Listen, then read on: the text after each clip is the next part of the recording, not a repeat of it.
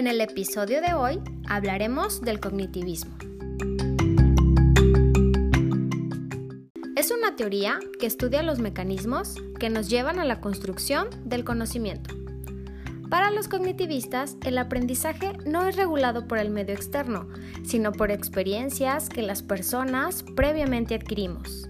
Por lo que, a diferencia del conductismo, las personas son un procesador activo de la información.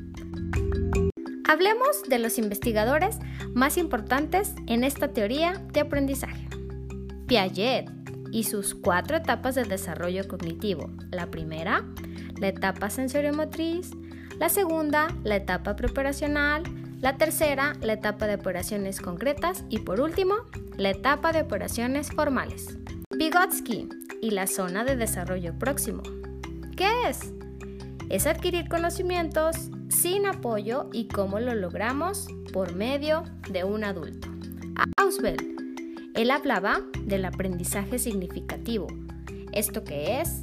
Es adquirir conocimientos, ampliarlos a partir de la nueva información que recibimos.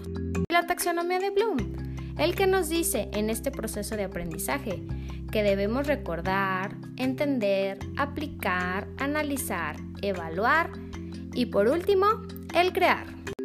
Todos estos investigadores coinciden en que se aprende a partir de las experiencias que son significativas.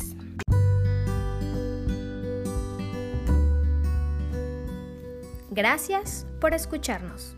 Los esperamos en nuestro siguiente episodio para conocer más del proceso mágico de aprender.